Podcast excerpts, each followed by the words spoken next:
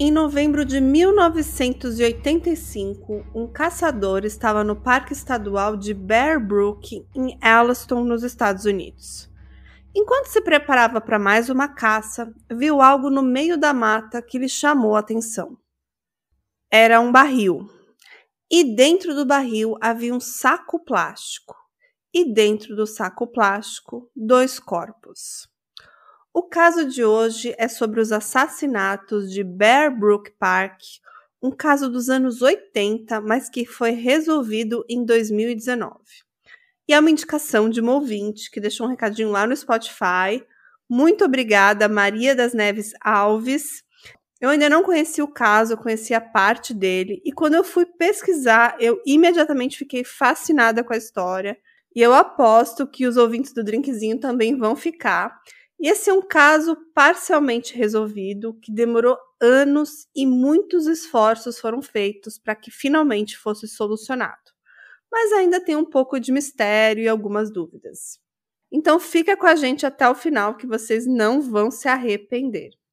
E esse é o Drink com Crime, um canal que contamos casos de crimes reais, sempre acompanhado de bons drinks. E eu sou a Carla Moraes. E eu sou a Juliana de Viziers. E hoje o caso tá muito bom, viu, Ju? Hum, tô curiosa, não conheço. É, é um caso, assim, bem antigo, que nos Estados Unidos de, demandou muito esforço de ciência, de pesquisa.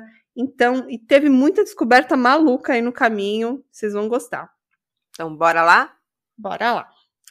O caçador descobriu dois corpos, de uma mulher adulta e uma menina de cerca de 9 ou 10 anos que estavam dentro desse saco plástico, dentro de um barril de metal de 250 litros.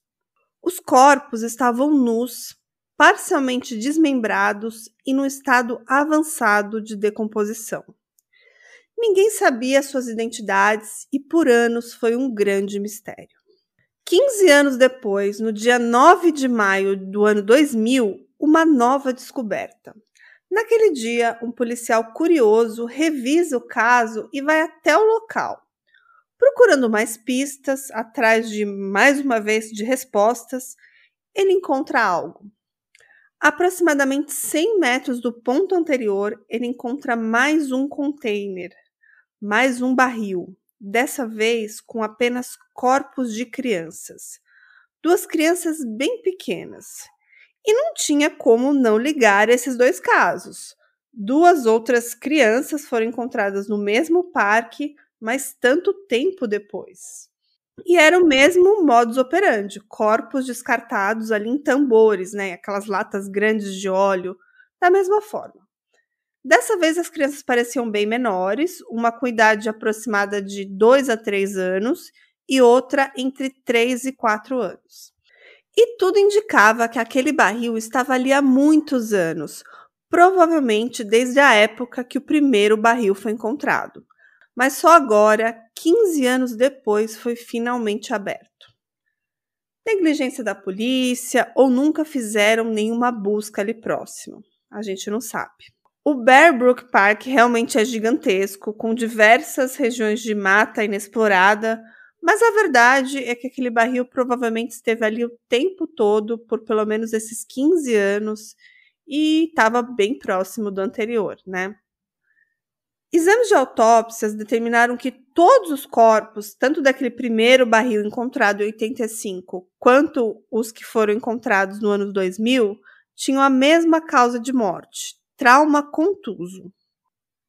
Mas quem eram elas e quem as matou? Recolheram material biológico e amostras e uma longa investigação foi feita. Porém, não foi capaz de identificar quem eram aqueles cadáveres. Havia pelo menos 10 possíveis identidades para aqueles corpos, mas nenhum deu match até então. Os corpos foram todos enterrados sem identidade. Mas 13 anos se passam e as quatro vítimas, as três crianças e uma mulher adulta, seguiam sem identificação. Naquele ano, em junho de 2013, uma reconstituição facial das vítimas foi criada por uma organização sem fins lucrativos nos Estados Unidos, chamada Centro Nacional de Crianças Desaparecidas e Exploradas. Na ocasião, foi descoberto também o tom de pele e a cor dos olhos provável dessas vítimas. Em 2014, a polícia anunciou que o perfil de DNA tinha identificado através do DNA mitocondrial que a mulher e as meninas, a mais velha e a mais nova, eram familiares. Então, isso significava que a mulher poderia ser a mãe, a tia ou a irmã dessas meninas. Em 2015, eles fizeram reconstituições digitais dessas pessoas mortas Investigadores revelaram que as vítimas passaram por um longo período no nordeste dos Estados Unidos antes de morrerem, isso de acordo com a alimentação que elas comiam e o clima que os corpos foram submetidos, e que a mulher provavelmente era ali mesmo da região e que provavelmente seria a mãe da criança mais velha e da mais nova. Ou seja, a mulher assassinada seria mãe dessas duas crianças e com isso se especulava que ela poderia ser a madrasta ou alguma responsável pela outra menina. E em 2015, com o uso de DNA, se confirmou então que aquela mulher era realmente mãe de duas das crianças, mas não era mãe da outra. Nem tinha nenhum vínculo familiar. Não. Exames em cabelos e dentes foram realizados para indicar os locais em que todas as vítimas viveram, baseados ali nos padrões da água e alimentos consumidos. As diferentes condições ambientais pelo país podem afetar ali os componentes químicos na água, e essas informações davam algumas pistas sobre a vida dessas pessoas. Então, assim, como você pode ver, Ju, nessa época sabia-se muito pouco, né, dessas crianças, dessa mãe, dessa mulher, sob, somente essas informações básicas. Então, assim, eles estavam tentando encontrar informações até mesmo na, na química, no, no, no, nos corpos encontrados, sabe? Uhum. Não sabia a identidade de nenhum deles, muito menos do assassino. Exatamente. E a mulher, ela tinha cáries e três dentes removidos. E a esperança da equipe de investigação é que alguém pudesse reconhecer as vítimas através das características, né, das reconstruções, das fotos, dos desenhos, e também através das, das características como espessura dos lábios, comprimento dos cabelos e a ausência de dentes. Então foram feitos cartazes com essas descrições, retratos simulados, mas nenhuma pista levou o nome dessas pessoas. Então, na época, diziam que talvez a mulher e as meninas podiam ser de uma comunidade muito remota, o que explicaria o fato de os desaparecimentos nunca terem sido denunciados. O corpo da mulher foi determinado como caucasiano com possível ascendência nativa americana. A sua idade no momento da morte foi estimada entre 22 e 33 anos tinha cabelos castanhos encaracolados ou ondulados e tinha entre 1,57m e 1,70m de altura. E mais detalhamentos dos seus dentes mostraram um trabalho odontológico significativo, incluindo múltiplas obturações e três extrações.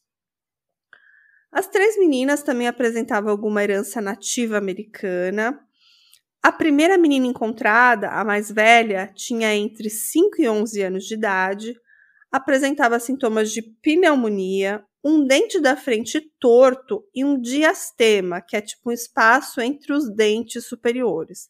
Ela também usava dois brincos em cada orelha e tinha entre 1,30m de altura aproximadamente. O seu cabelo era ondulado e castanho claro e ela não tinha obturações dentárias. A criança do meio, encontrada no segundo barril, também tinha um espaço entre os dentes da frente e morreu com idade entre 2 e 4 anos. Tinha cabelos castanhos e tinha 1,12m de altura e poderia estar sofrendo de anemia quando morreu. A menina mais nova foi estimada com idade entre 1 e 3 anos, tinha cabelos longos, loiros ou castanhos claros e tinha entre 64 e 66 centímetros de altura e também tinha um espaço entre os dentes da frente. Não existiam outras pistas, então um quebra-cabeça forense se montou. As informações forenses mostraram que a mulher e as duas meninas moravam no nordeste dos Estados Unidos entre duas a três semanas antes da sua morte. Mas elas estavam no Nordeste? Os corpos foram encontrados no Nordeste? Sim. Os investigadores depois concluíram que a mulher e as duas crianças viviam na região dos arredores onde os corpos foram encontrados, tá, Ju? Uhum. E testes forenses avançados mostraram que a menina do meio provavelmente passou a maior parte da sua infância naquela região também, no Nordeste ou no meio oeste dos Estados Unidos, talvez em Wisconsin. Mas mais para frente, em 2019, com novas descobertas, as investigações mostraram que a criança mais nova não seria da região, tá? Que ela provavelmente nasceu no Arizona, Texas, Califórnia ou Oregon. Bom, tudo isso para dizer que nessa época e nos anos 2000 ainda se sabia muito pouco sobre essas quatro mulheres mortas. Essas quatro mulheres que foram mortas lá nos anos 80, tá?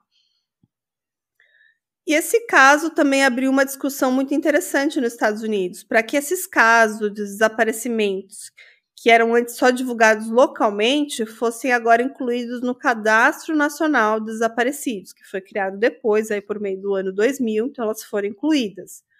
É, até então, eram todas pessoas desaparecidas não notificadas, tipo uma mãe e suas duas filhas e mais uma terceira criança. Então, assim, não existia nada no cadastro que batia com, com essas referências, sabe, Ju? Uhum. E, e ninguém procurou, né? Essas pessoas, essas crianças. Ninguém estava procurando por, por alguém com essas características. Não, nada. E nesse ponto, né, a apuração já havia concluído que todas as vítimas, exceto a criança do meio, eram parentes, como eu já falei, mas não se sabia a conexão com essa terceira criança, tá?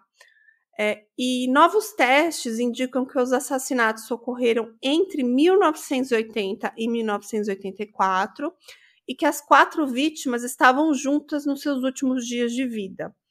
Lembrando que as duas crianças menores, uma era filha biológica da mulher e a outra não, foram encontradas apenas 15 anos depois, no ano 2000. Então, no primeiro barril, a gente tem uma mãe e uma filha, e no segundo barril, uma segunda criança que não é filha da mulher e uma bebê, que é filha dela. Beleza, Ju? Beleza, mas como é que era o terreno mesmo? Era floresta? Era campo aberto? Era um parque, assim, um parque bem grande, um parque gigante, aqueles parques americanos, tá? Sim. E, e esses tambores estavam, assim, um em cima de um, de um morro, assim, num lugar meio elevado, e o outro atrás de uma árvore, mas, assim, meio escondido, meio camuflado no meio do mato, tá? Então, assim, uhum. é, tanto que o segundo barril demorou 15 anos para ser encontrado, tá? Ok.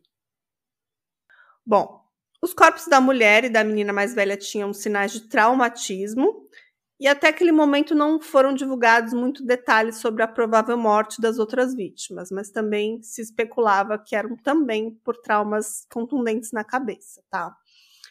É, essas duas outra, outras vítimas, as duas crianças menores, como foram encontradas 15 anos depois, com restos mortais muito deteriorados, já esqueletizados, e eram crianças bem pequenas, então, realmente, determinar a causa da morte dessas duas últimas crianças não deve ter sido uma tarefa muito fácil. É, e casos com corpos não identificados são bem comuns nos Estados Unidos, mas registros de múltiplos corpos sem identificação são raros, ainda mais quando três delas são biologicamente ligadas. É, é, muito estranho pensar como é que ninguém notou a falta dessas pessoas, né? Não tinha nenhum registro do desaparecimento de uma mãe, com duas filhas e mais uma terceira criança. Então, assim, era realmente um grande mistério lá no país, sabe, Ju? Então, assim, muitos investigadores, muito, muitos curiosos, muitas pessoas ficaram por anos e anos debruçados nesse caso, tentando encontrar uma resposta. Muitas teorias. Sim. E os investigadores receberam muitas dicas sobre o caso ao longo dos anos, mas nenhuma se revelou verdadeira. Então, eles dependiam da ciência e das informações forenses que tinham em mãos.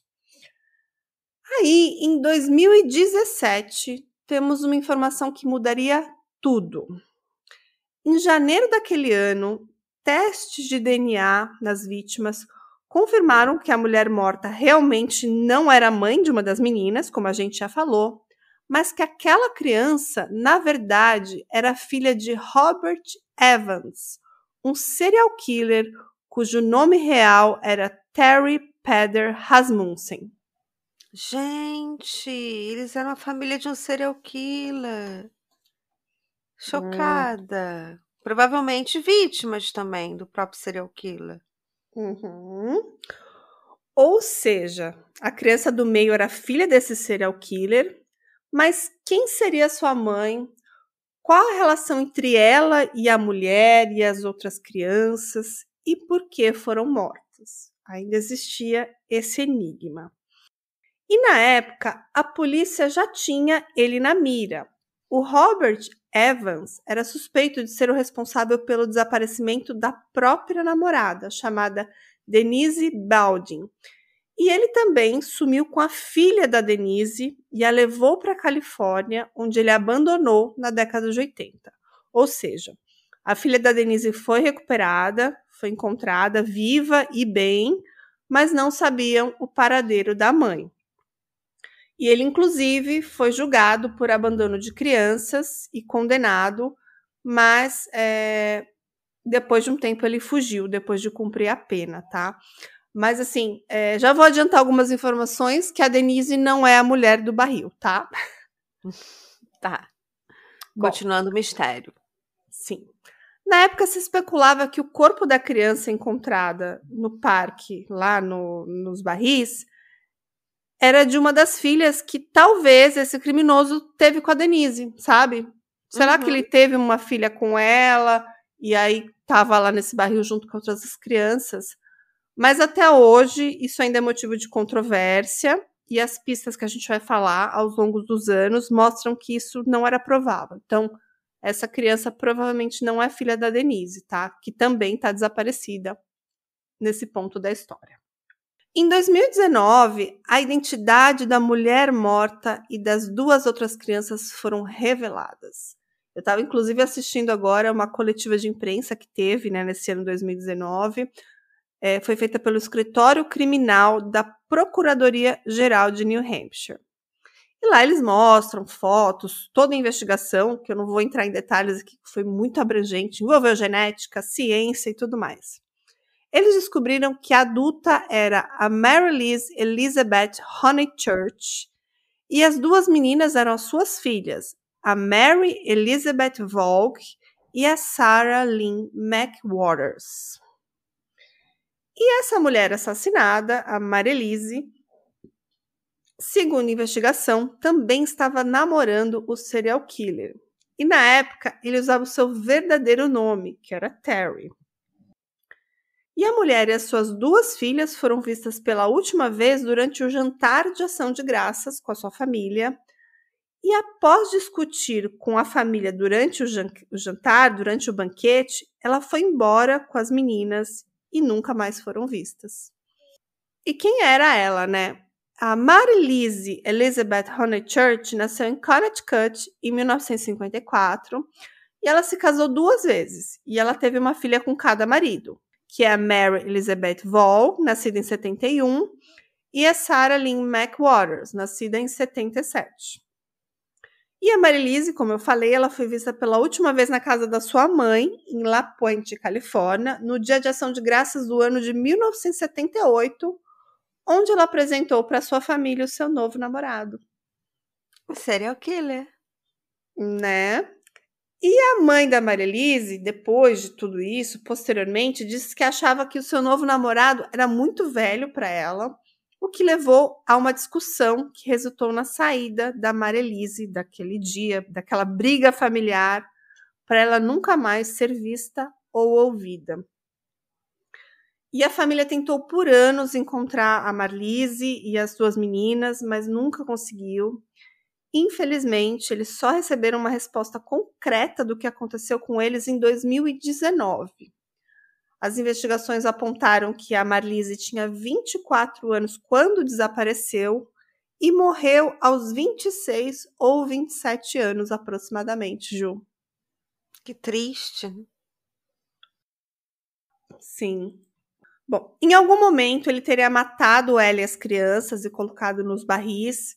Então, ele é o suspeito número um dessas quatro mortes. Hey, você se interessa por crimes reais, serial killers, coisas macabras e tem um senso de humor um tanto quanto sórdido? Se sim, você não está sozinho. Se você precisa de um lugar recheado de pessoas como você, venha conhecer o podcast Pátria Amada Criminal. Todas as semanas tentamos entender o pior da humanidade. Nesse processo, a gente ri, chora, fica brava, fofoca, porque afinal de contas é assim que a gente fala quando está entre amigos. Suas novas melhores amigas trevosas estão aqui, no Pátria Amada Criminal.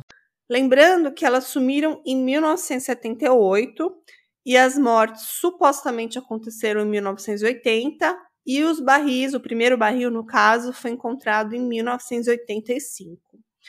Então é provável que antes de matá-las, ele teria convivido com as filhas da Marilis em algum lugar ali dos Estados Unidos. Mas havia ainda uma terceira criança, né? uma terceira filha dele, sem nome, sem nenhuma informação da sua origem, nem quem é sua mãe, nem se a mãe foi morta, se está viva. E aquela criança também foi encontrada no mesmo barril com uma das filhas da Marlise, tá? Uhum. Então agora vamos falar um pouco mais desse criminoso para tentar desvendar mais alguns pontos dessa história. Mas eu já vou adiantar que por esse crime a morte da Malise e das três crianças, ele nunca foi condenado, porque ele morreu na prisão em 2010, antes mesmo de toda essa história vir à tona. Quer dizer, ele nunca revelou, né, onde estavam os corpos. Ele foi tão Exatamente. ruim que ele não foi capaz de revelar a identidade da própria filha. Pois é. É, lembrando que só em 2019 descobriram a real identidade das três, né? Da mãe das duas filhas, que foi nove anos depois de ele morrer, tá? E muitos crimes são atribuídos a ele, tá? Não, não só esses que eu citei até agora. E ele é chamado de Chameleon Killer, ou seja, o assassino camaleão. E ele realmente merece esse codinome, pois o Terry Peder Rasmussen era um homem com muitas identidades falsas. E ele se aproveitou da sua aparência charmosa, sua boa lábia, os seus olhos azuis para espalhar o terror pelos locais por onde passou entre os anos 1978 e 2002.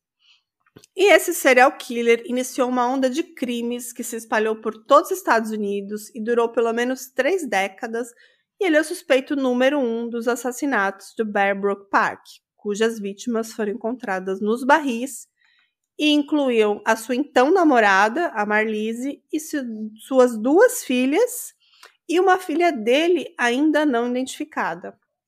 E essa menina, ela segue não identificada até hoje.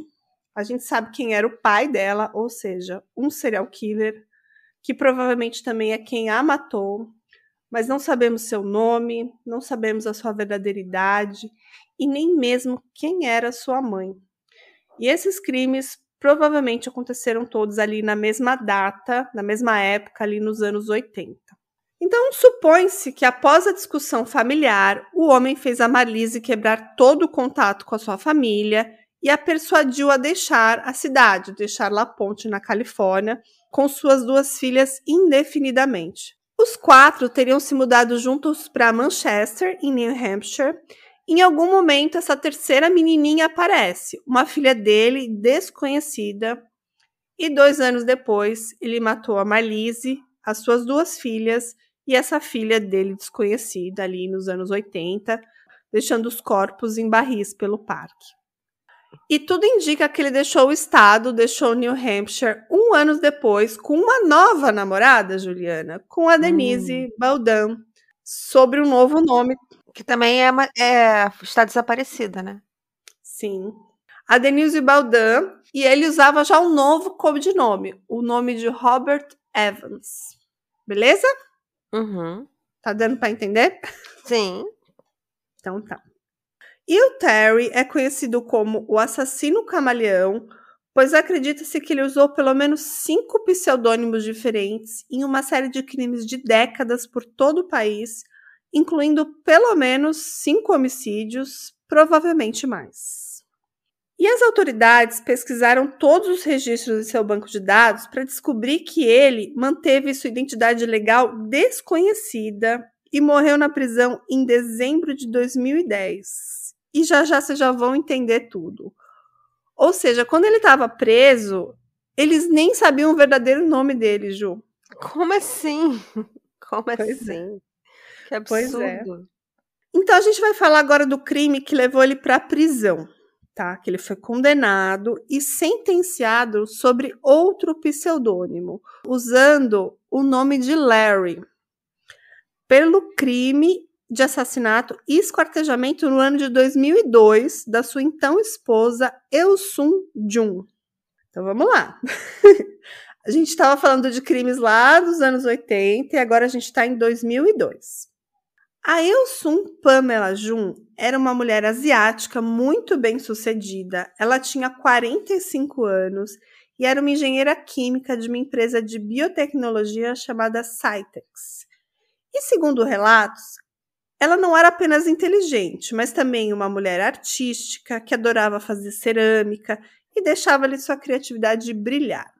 Em dezembro de 1999, a Elsum apresentou para sua família o seu novo namorado, Larry Vanner, um faz-tudo por quem ela parecia estar perdidamente apaixonada. E rapidamente, sem surpresa, ele foi morar com ela em sua casa em Richmond, na Califórnia. Eles se casaram em uma cerimônia não oficial no quintal da casa deles no ano de 2001. E o tempo foi passando, e seus amigos e familiares perceberam que ela estava lentamente se isolando deles. Em junho de 2002, ela cortou repentinamente todo o contato com todo mundo. E demorou um pouco para perceber que o Sun havia realmente desaparecido, pois sempre que eles iam lá, o Larry falava, sempre tinha uma resposta nas mãos. Haviam desculpas constantes do tipo: "Ah, Sun saiu para cuidar da mãe dela que está doente", ou então, ah, ela tá fora da cidade, ela foi ver uma outra propriedade da gente, uma outra casa, qualquer outra coisa. Mas um tempo depois, uma amiga da Elsum foi à polícia e, a, e os fez revistar a casa do casal. E chegando lá, os policiais encontraram uma pilha enorme de areia para gatos num espaço bem pequeno na fundação da casa. Aquilo achou, eles acharam aquele cenário bem estranho e os policiais começaram a cavar e ali eles encontraram um pé mumificado usando chinelo. E eles encontraram também outras partes do corpo e foi positivamente identificado como sendo a Elsum. E ela foi morta por um trauma contundente na cabeça, depois desmembrada e descartada. Pode falar, Ju. Nossa, eu tô chocada. Ele matava as esposas, né? As namoradas. Uhum. Bom, claro que essa tentativa de encobrimento desse crime aí, quando a polícia chegou e ele falava que ela não estava lá, já fez dele um suspeito, né? É, mas as autoridades também conseguiram determinar que tinha um homem com a mesma descrição dele que havia comprado 10 sacos de areia para gato ali numa loja da região, na mesma época do desaparecimento dela. Então, ele foi já imediatamente preso e acusado de assassinato. Isso aconteceu em novembro de 2002, ou seja, ele também viveu com ela por um ano, como marido e mulher, casados ali, até ele tirar a sua vida. E posteriormente, ao executar as impressões digitais do Larry no sistema, os investigadores descobriram que ele era procurado por violação da condicional sobre o nome de Robert Evans e que também estava ligado a um caso de abandono de criança, que a gente já falou e vai falar um pouco mais, e descobriu-se também que ele usou outros codinomes, outros pseudônimos, Curtis Campbell e Gordon Jensen. Ou seja, um camaleão, né, Ju? Com certeza. Mas até então, ele não tinha sido ligado ao caso das mortes dos barris, tá, Ju? Uhum. E em 2003, ele foi finalmente condenado pela morte da Elsum. Ele era marido dela, né? Ele se declarou culpado e ele foi condenado a 15 anos de prisão perpétua. Mas ele não cumpriu toda a pena, porque em 2010 ele morreu de câncer de pulmão enquanto estava encarcerado na prisão de Hague Desert, em Susanville, Califórnia. Mas em 2017, ou seja, quando ele já tinha morrido, a sua verdadeira identidade como Terry Peder Rasmussen foi revelada. Como ele assumiu tantas identidades diferentes durante a vida para se infiltrar, destruir famílias em vários estados, então ele recebeu esse apelido de Camaleon Killer, o assassino camaleão. E como eu já falei, eu vou citar aqui só alguns nomes que a gente sabe que ele usou. Era Robert Evans, Curtis Mile Campbell, Gordon Jensen, Larry Vanner, que é quando ele foi preso sobre esse nome, quando ele matou a Sun, e ele também usou o nome de Jerry Mockerman, todos para fazer crimes e para fazer contravenções. Mas como eles descobriram que ele era ele, né? Vamos lá. Em junho de 2017, quando ele já estava morto, a polícia divulgou um vídeo de um interrogatório que fizeram com ele. Era um arquivo, na esperança de encontrar o verdadeiro nome dele, que até então eles não sabiam.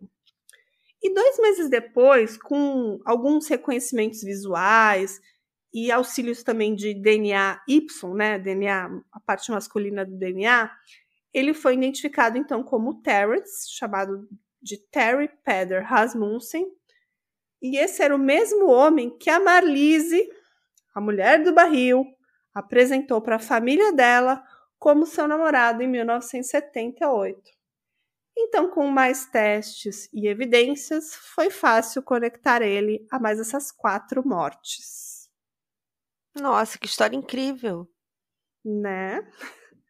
E assim, foi difícil ligar ele a essas mortes do, dos barris antes disso, porque a Marlise, depois de discutir com a mãe e deixar a residência, ela nunca mais entrou em contato com os familiares e a Marlise, ela pode ter adotado um novo nome. Então falam que ela provavelmente começou a se chamar Elizabeth Evans. E acredita-se que todas as quatro vítimas, né, essa mulher, as duas filhas e a menina desconhecida, foram assassinadas antes de 1981, porque existem documentos que o Terry teria deixado o estado, teria deixado New Hampshire naquele ano. Então, provavelmente ela foi morta, elas foram mortas ou em 81 ou, nos, ou em 1980 ou antes disso. Lembrando que elas desapareceram em 78, tá, Ju? Uhum.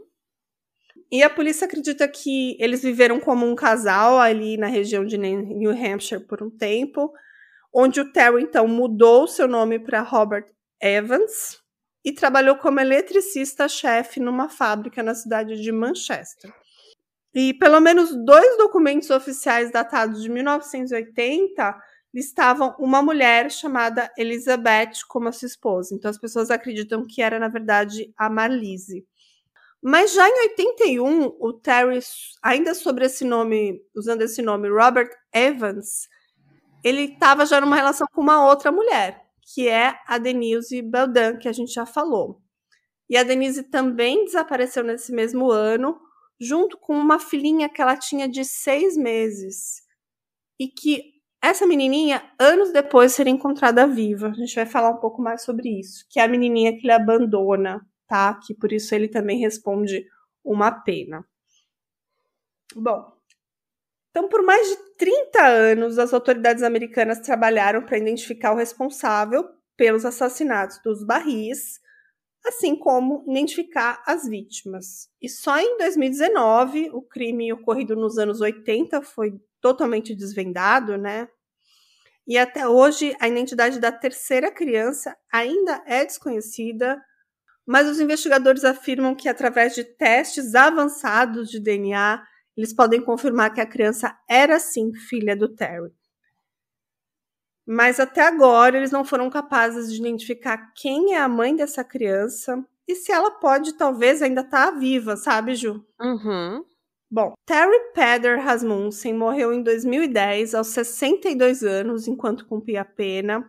E ele foi um serial killer americano e matou pelo menos cinco pessoas em uma série de crimes que durou décadas e se estendeu por todo o continente americano e são atribuídas a eles as mortes das quatro no barris, a ex-mulher, né, a Elsun, e talvez a morte da Denise, a mãe da menininha. E é acreditado que ele também matou a mãe biológica da menina não identificada. Então a gente ainda tem mais esse mistério para descobrir. O Terry Peder Rasmussen nasceu em 23 de dezembro de 1943 em Denver, no Colorado, e cresceu no Arizona. Ele frequentou a North High School em Phoenix até desistir no seu segundo ano, em 1960, e ele se alistou na Marinha dos Estados Unidos em 61 e serviu até ser dispensado em 67.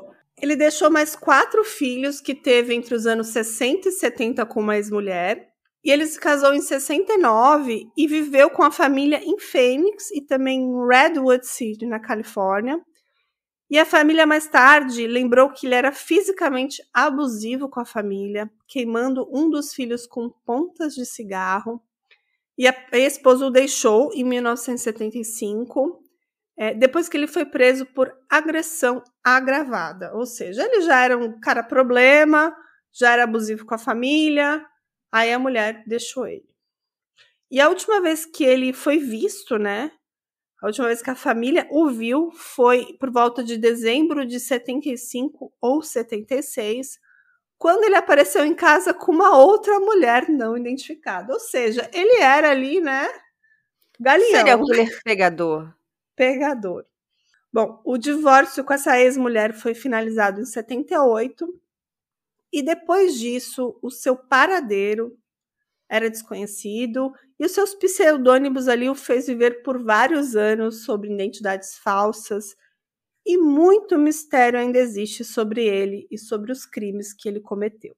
E como eu falei, ele só foi identificado recentemente e teve a sua identidade confirmada pelo DNA de um desses filhos do seu primeiro casamento. Nossa. Né? Então, assim, já tá terminando a história. Mas, assim, é, eu vou citar agora algumas inconsistências que eu encontrei nas minhas pesquisas, tá? Sobre os barris, principalmente. Algumas fontes falam que o primeiro barril foi encontrado por um caçador, foi isso que eu contei aqui na história. Mas tem fontes que falam que foi um grupo de crianças. E tem fontes que falam que foi um garoto de 11 anos que encontrou. Mas tem uma teoria que eu acho que é o que aconteceu mesmo, é que os meninos encontraram esse tambor, eles rolaram o tambor, aí ele abriu, aí viu um cheiro ruim, os meninos foram embora, e um tempo depois um caçador olhou o que tinha lá dentro, sentiu um cheiro ruim e encontrou os restos mortais, tá? Mas isso não é muito relevante para o caso, mas eu achei interessante citar aqui que dependendo da fonte vai falar uma coisa ou vai falar outra. E esse caso também é conhecido como Elliston Four, ou as quatro de Elliston, né? Ou as desaparecidas dos barris. E, e agora vem uma parte interessante da história. Tem alguns detalhes da filha da Denise que eu não citei aí para não confundir o andamento do caso, mas eu vou falar agora. Ela era chamada por ele de Lisa, mas esse não é o seu nome verdadeiro. E a garotinha morou um tempo com o Terry num trailer, e na época ele usava um outro pseudônimo, de Gordon Jensen. Isso foi no ano de 1985. Ou seja, todas as quatro meninas, as quatro mulheres do barril já tinham sido mortas por ele. E ele alegava ser o pai dessa menininha, da Lisa. E ele dizia para todo mundo que conhecia ele que a mãe, tinha, a mãe dela tinha morrido de câncer e que ele estava cuidando da menina, que ele era o pai dela e tudo mais. E alguns amigos e vizinhos resolveram acolher a menina, vendo as dificuldades que o pai passava. Mas um tempo depois, eles perceberam sinais que ela poderia estar sendo molestada e torturada e o denunciaram, denunciaram o suposto pai. Quando a polícia foi atrás, a polícia não encontrou ele, mas descobriu que o seu trailer era registrado no nome de uma empresa de motéis e que o veículo que ele dirigia também era roubado. E ao pegar as digitais do local, elas não batiam com nenhum Gordon, e sim com alguém registrado como Curtis Mayo Kimball, que já tinha sido preso na Califórnia por dirigir embriagado. Então foi nessa época que ele teria abandonado a menina e saiu em fuga, talvez assumindo um outro nome, mas ele chegou a ser capturado em 88 e julgado por abandono dessa criança e por dirigir um carro furtado. Ou seja, ele foi condenado por abandonar essa criança sobre um outro nome, ou seja, eles não ligaram os casos, sabe? Uhum. E nessa época ele também estava sendo investigado pelo desaparecimento da mãe dessa menina, da mãe da Lisa, chamada Denise. Mas a Denise, ela nunca foi oficialmente dada como desaparecida. Apenas somente após a denúncia do caso da Lisa, que a menininha lá foi abandonada, eles perceberam isso, mas na verdade o paradeiro dela era desconhecido desde 81. Então é possível que essa garotinha Lisa viveu com ele por pelo menos quatro anos. Ele se declarou culpado do abandono da menina, mas ele nunca foi oficialmente acusado de abuso nesse caso. Então ele teria ficado é, preso por esse crime de abandono até 1990, foi liberado e sumiu mais uma vez, sobre um outro codinome. Ou seja, um verdadeiro camaleão, né, Ju? Uhum. Cada crime um nome. Sim. E essa menininha, Lisa, ela sempre achou que o Terry era o seu verdadeiro pai. E ela vivia à procura da sua mãe, ou pelo menos seus restos mortais. Ela foi adotada por uma outra família, mas ela sempre quis saber a sua origem. E 22 anos depois, exames de DNA comprovaram que ela não tinha nenhuma relação com ele, né? Ou seja, ele não era o seu pai. E o seu verdadeiro nome também não era Lisa e ela havia sido sequestrada e o paradeiro da Denise e da mãe dela segue desconhecido. E somente mais alguns anos depois ela descobriu seu nome de nascimento, que era Dawn Baldwin, e a sua mãe Denise Baldwin. E quando a Lisa foi entrevistada por detetives, ainda quando ela era pequenininha, em 1986, eles perguntaram se ela tinha irmãos. E ela disse: sim, mas eles morreram comendo cogumelos de grama quando estavam acampando. Nossa. Então a resposta dela levou a polícia a acreditar que Terry também os matou. Uhum. E ela morou alguns anos naquele trailer com quem ela achava que era o seu pai. Ela achava que a mãe dela tinha morrido de câncer. Mas ainda criança descobriu que tudo que ela viveu era uma mentira e ela nunca falou publicamente se ela sofreu ou não abusos dele. E o Terry fez mais uma vez o que ele sempre fazia. Ele foi desmascarado após essa denúncia dos vizinhos e fugiu sob uma nova identidade que ele criou. E tudo isso que eu contei aí nesse contexto é para fazerem vocês pensarem que parece que meio uma história repetida, sabe? que tempos antes ele também se relacionou com uma mulher que não sabemos quem é, que ele teve essa filha desconhecida e talvez matou essa mulher. E anos depois também matou a filha, né, a menininha, descartou no barril, depois assumiu uma outra identidade. E na mesma época a Marlise com as filhas. E quantas outras vítimas ele pode ter feito durante todo esse tempo, né? Já que ele foi preso somente em 2002 quando matou a Elsun. Ele era um exterminador de família serial killer. Exato. Eu nunca vi. Eu nunca vi outro exterminador de família serial killer. Geralmente as pessoas exterminam a família uma vez. Né? Mas ele não. E, e, e, sabe o que é curioso desse caso? Assim, que isso, isso você já está vendo, vocês já perceberam que está acontecendo desde a década de 80, provavelmente no começo dos anos 80. Mas ele só foi preso em 2002, quando ele matou a Elsum. Mas ele provavelmente fez outras vítimas nesses 12 anos aí que ele ficou fora do radar da polícia. Mas o que me faz mais pensar nesse caso é que ele escolhia muito bem as vítimas mulheres vulneráveis, mulheres que estavam procurando um amor. E no caso da Elsum, ela era fora da curva. Ela não tinha filhos, ela era uma mulher bem de vida, e só no caso da Elsum denunciaram o desaparecimento dela. Todas as uhum. outras mulheres que ele matou durante todos esses anos, provavelmente a Denise, a Marlise e tantas outras que ele pode ter matado, nenhuma nem, nem foi incluída na lista de desaparecidos. Que loucura, né? Loucura. Loucura mesmo.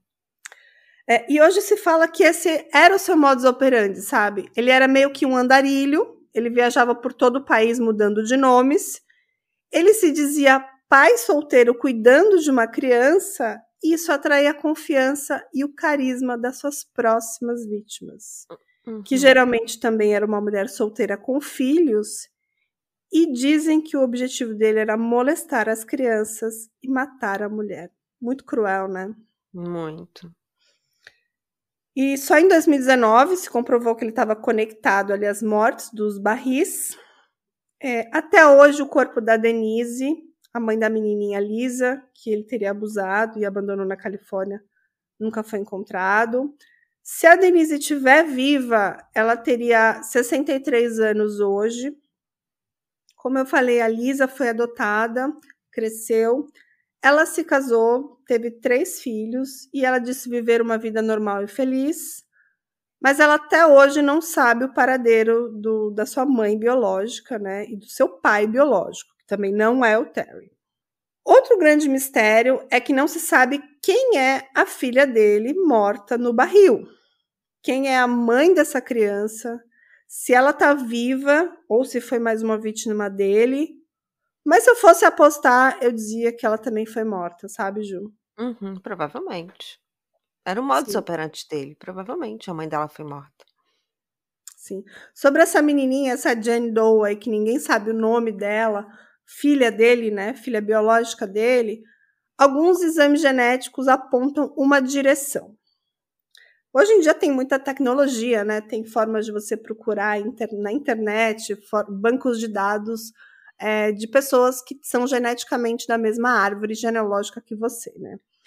Então, o que se sabe hoje? Que essa criança e a mãe podem ser descendentes de Thomas Dead Horse Michael, nascido em 1836, ou do Williams Livings, nascido em 1926. E essa menininha, essa Jane Doe, seria a quinta ou sexta bisneta de um desses homens. Então, assim, tem muita ciência ainda para tentar encontrar quem era a mãe dessa menina, quem é essa menina, se ela foi registrada em algum momento, ou se ela nasceu e nunca teve nem mesmo um registro, né? E, e acho que essa história é um caso difícil de contar, é um caso que eu pesquisei bastante, porque realmente foi resolvido recentemente com muita ciência que, que você achou, Ju? Ah, achei muito interessante, muito cruel também, e para mim foi inovador, porque realmente eu nunca tinha visto um caso de homem que fosse tanto exterminador de família quanto serial killer. Exterminasse famílias de forma serial. Isso para mim é inédito. Sim, e tudo indica que ele só matava mulheres e crianças. Que loucura, né? É, e que as quais ele se relacionava. Sim. E vivia por um tempo de uma forma familiar, né? Constituir uhum. uma família com as vítimas antes de, de matá-los. Sim. E pelo menos mais três outros crimes dos anos 80 e 90 não resolvidos ali na região de New Hampshire e na Califórnia também são atribuídos a eles. Todas meninas entre 14 e 17 anos que morreram de forma violenta com traumas contusos na cabeça. Então, quantas pessoas o assassino camaleão matou? Talvez nunca saberemos ao certo, né? Infelizmente. Infelizmente.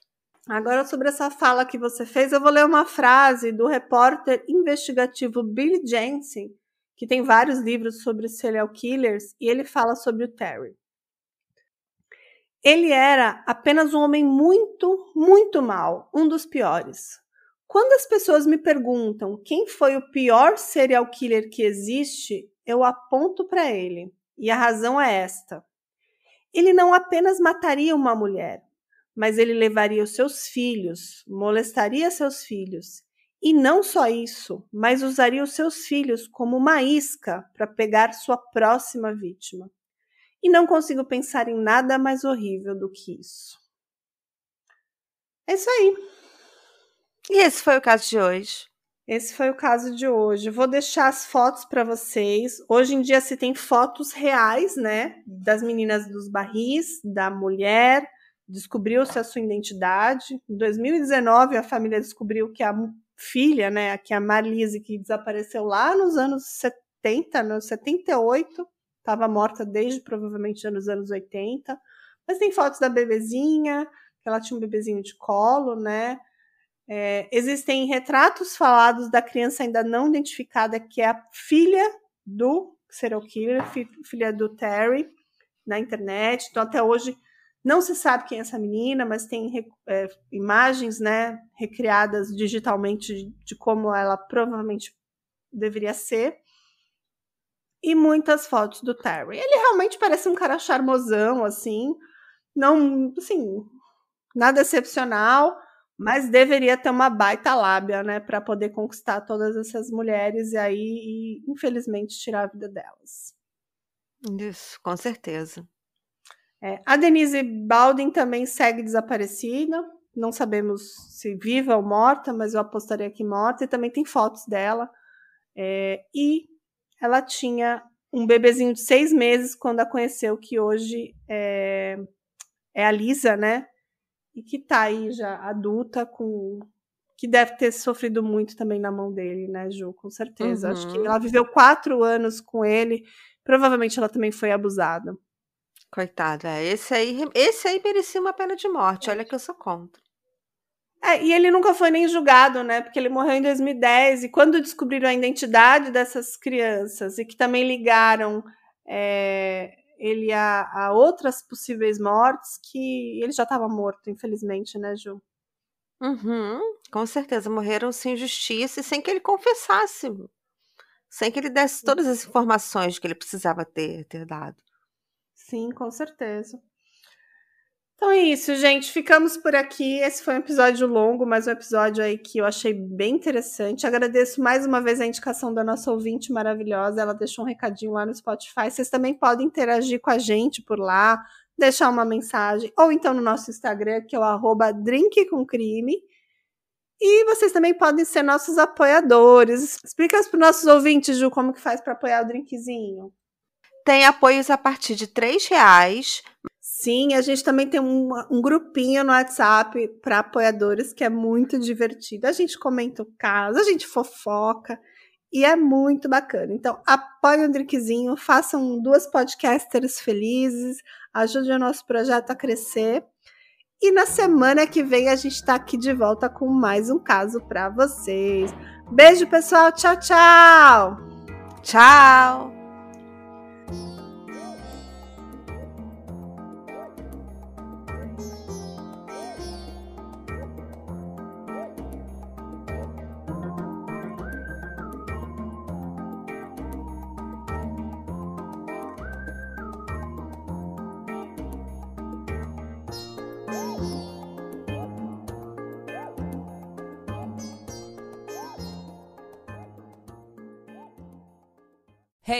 Você se interessa por crimes reais, serial killers, coisas macabras e tem um senso de humor um tanto quanto sórdido? Se sim, você não está sozinho. Se você precisa de um lugar recheado de pessoas como você, venha conhecer o podcast Pátria Amada Criminal. Todas as semanas tentamos entender o pior da humanidade. Nesse processo a gente ri, chora, fica brava, fofoca, porque afinal de contas é assim que a gente fala quando está entre amigos. Suas novas melhores amigas trevosas estão aqui no Pátria Amada Criminal.